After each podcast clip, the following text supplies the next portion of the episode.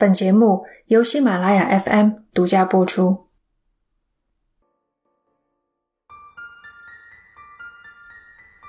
一九六六年十一月十五日晚上十一点半左右，美国西弗吉尼亚州一个名叫波因特·普莱森特的小镇上，这是一个超级长的名字。不过不用担心，它只会出现这么一次。两对年轻的夫妇开车进入了被称为 TNT 区的一大片森林，沿着蜿蜒的小径深入腹地。TNT 区在二战期间是一间制作炸弹的军工厂，小镇上大部分居民都在工厂上班，有班车接送，只能进出自己的车间。窗帘都是黑色的，没人知道其他人在做什么。也没人搞得懂自己在做的东西。二战结束，工厂关门，到现在成为年轻人的冒险圣地。阴暗的厂房，破碎的玻璃窗，锈迹斑斑的铁门，伸手不见五指的地窖。车里回荡着欢声笑语和广播里传来的歌曲。四个人滴酒未沾，都很清醒。车子开上一个缓坡的时候，一个人忽然大叫：“那是什么？”司机把车停下来，顺着车灯照射的方向，他们向前望去。一对巨大的翅膀长在一个人的身上。那人或那东西回过头，车里的人顿时屏住了呼吸。只见两只通红的眼睛正对着车灯，看着他们。这里是奇谈第六十三期，夜空讹人。那双眼睛的大小和网球差不多，离地面大约一米八到两米，像两只悬在半空的信号灯。翅膀收在背后，微微打开了一点，腿细长而精干，显得很有力量。不见手臂。不知道是收在背后，还是根本没有，也没有看到头，任何凸出来的形状像头的部位都没有看到。一双眼睛像是直接长在了胸前，而且除了这双眼睛，也看不到别的五官。这些细节都是后来四名目击者慢慢回想起来的，当时他们全怔住了。根本没法仔细的观察。那东西见了车灯，也没有受到惊吓，扭头继续朝原先的方向走去，一摇一摆的走到废弃的发电厂背后。目击者用了一摇一摆这个词，英文里特指鸟类走路的姿势，例如大雁或是企鹅，和人喝醉酒时摇摇晃晃的姿态区分开来。那到底是个什么东西？是个长着翅膀的人，还是两米高的大鸟？头呢？他怎么连个头都没有？四个人面面相觑，游玩的兴致全无，调转车头，决定离开这个鬼地方。开了一会儿，有人大叫一声：“你们快看！”车子停下来，几个人借着车灯。顺着同伴手指的方向，望向不远处的一片河床。视线所及之处，石头、灌木、草丛，像破败的墓碑群，灰蒙蒙地连成一片。一块墓碑动了一下，翅膀张开，一双通红的眼睛蹦了出来。这回可看清楚了，那东西真的没有脑袋。它原本半蹲着。被车灯照射，噌的一下腾起，垂直飞至空中。那一刻，镌刻在基因里的祖先们的记忆发挥了作用。一个念头一闪而过，他要冲过来了！开车，开车！车里的人大叫，油门一踩到底，发动机疯狂运转，仪表盘上的红色指针迅速飙高，一直升到一百到一百零五的区间。注意，这里用的是英里，换作公里的话，时速达到了一百六到一百七之间。司机全部的精力都集中在手中的方向盘和眼前的挡风玻璃上。他不敢四处张望，只能不停地问：“甩掉了吗？”在他的印象中，没有什么生物能追得上这个速度。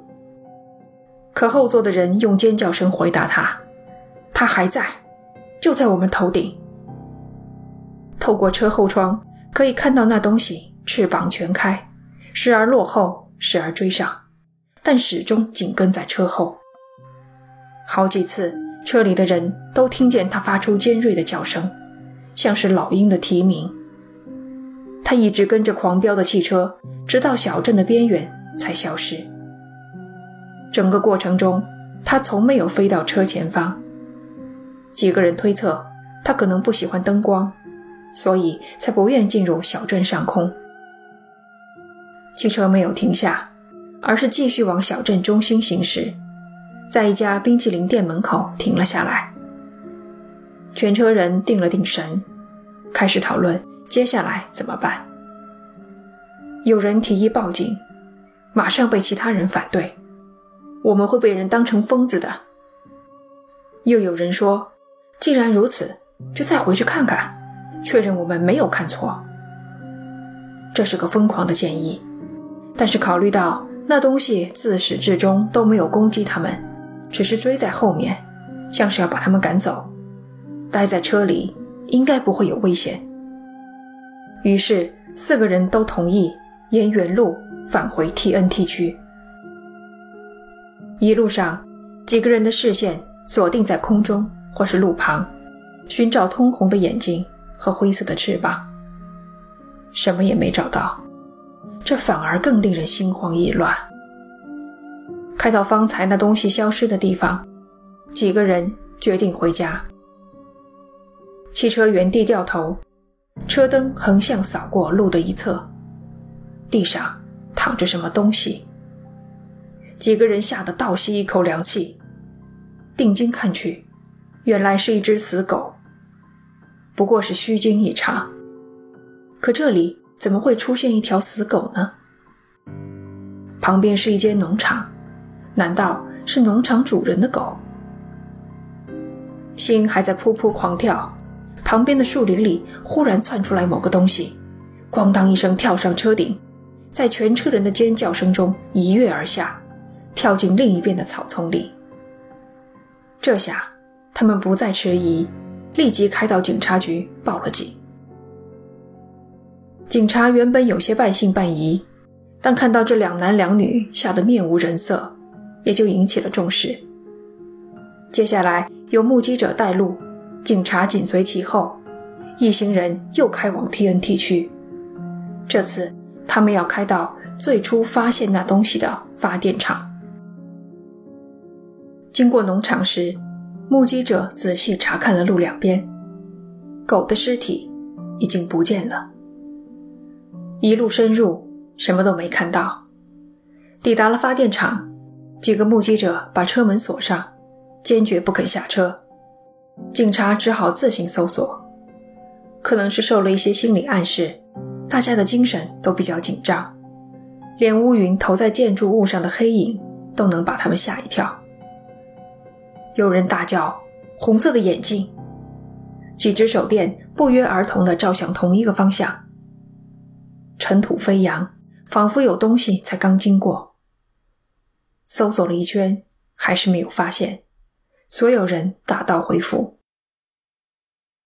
第二天，消息见报，标题是：夫妻看见真人大小的鸟、生物、某种东西，一时激起千层浪。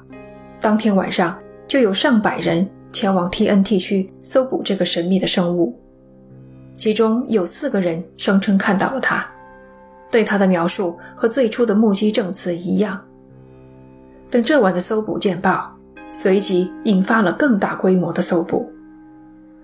第三天晚上，大量民众前往 TNT 区，警方粗略估计大约有上千人，手电和车灯几乎将整片森林照亮，汽车在迷宫一般错综复杂的小路上穿行，年轻人三五成群，喝着啤酒，吃着零食。男孩子突然发出一声怪叫，把女孩子吓得花容失色。他们倒是乐在其中，警察却高兴不起来。他们有更现实的问题要面对。几个必经的路口全部堵死，疏导交通、维持秩序成了大难题。更让人担心的是，每辆车的后备箱里很可能都装着一把枪。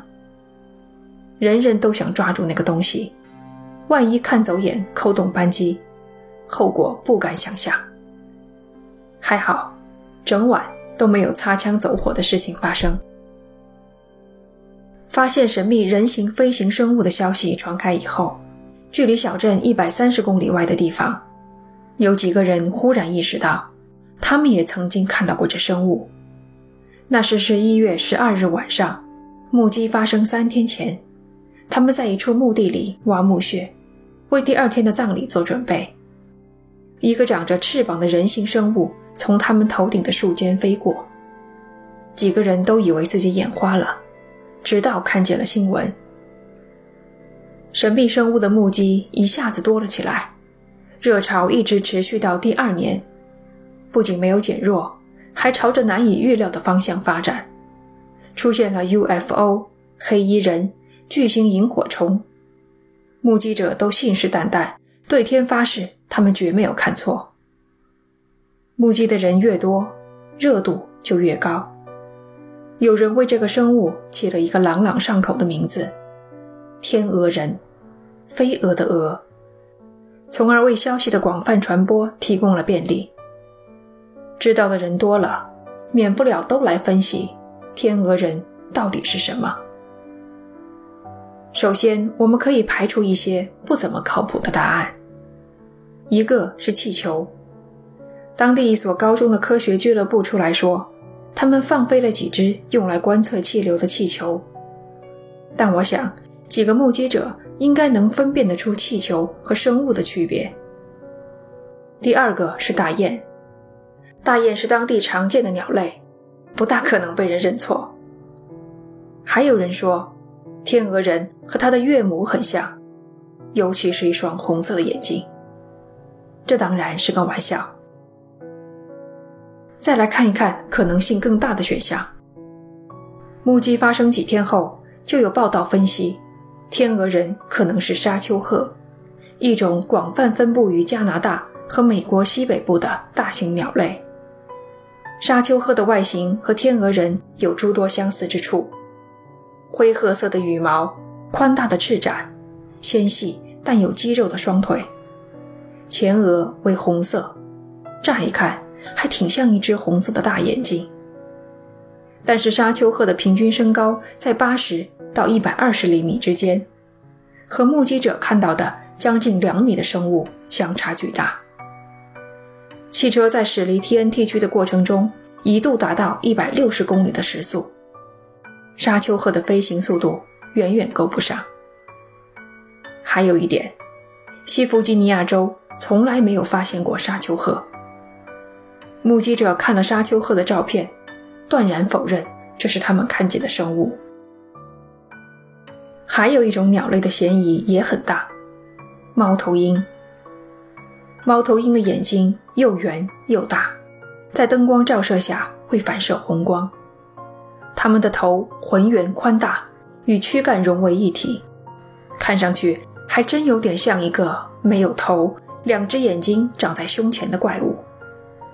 猫头鹰领地意识极强，可能错将汽车当成入侵者，因而一路追车驱赶它们。这听上去也很有可能。但是猫头鹰的身高比沙丘鹤还矮，而且飞行时速也不可能达到一百六十公里。猜测与目击齐飞。然而到了第二年年底，天鹅人的目击忽然停止了。一九六七年十二月十五日，距离最初的目击过去整整十三个月。十三，西方文化中不吉利的数字。这天傍晚，连接西弗吉尼亚州和俄亥俄州的银桥断裂，桥身坠入河中，四十六人葬身冰冷的水底。还有十天就是全家团圆的圣诞节。据说车窗里飘出花花绿绿的东西，都是圣诞节礼物的包装纸。这场灾难成为小镇抹不去的伤痛。事故的起因是一颗螺丝松脱，千里之堤毁于蚁穴。有人声称，灾难发生前看到天鹅人停在银桥的钢架上，这便是天鹅人最后一次出现在小镇上。从此以后，他便消失了。可是，在世界其他地方，天鹅人的目击却如雨后春笋般冒了出来，相关的小说和电影相继问世，提高了它的知名度。结合银桥垮塌事故，天鹅人要么被解读为灾难的制造者，要么是预警的信使。